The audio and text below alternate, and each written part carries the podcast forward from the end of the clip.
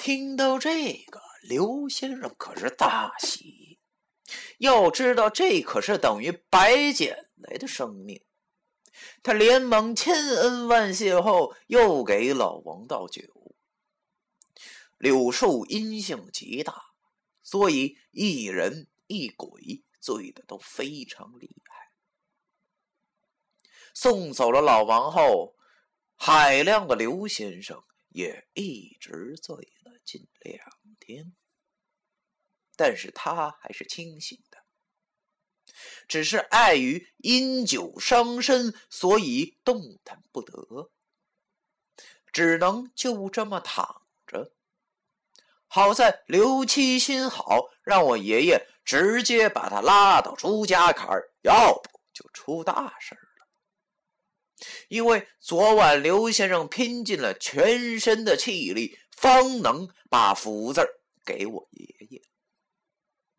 要是再晚些，只怕现在我爷爷和奶奶已经遭到不测。我爷爷心中百感交集，一方面是感谢兄长救命，另一方面则是知道了兄长只有五年可活后，心里不是滋味。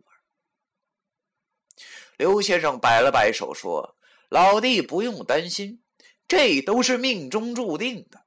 等下酒足饭饱后，便帮你破去此劫。我爷爷激动地说：“可是我怎能再让兄长干这等减寿的事儿啊？”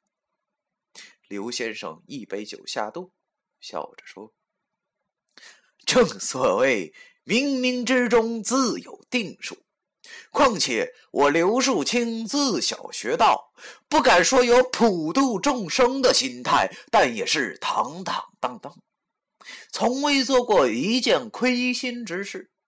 只是命里当有此劫，老弟不必在意。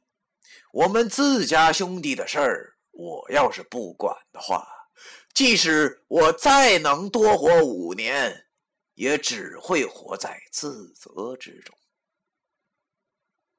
我爷爷和奶奶听刘先生说完后，感动的热泪盈眶，真不知道该说些什么了，只能不住的给刘先生倒酒加菜。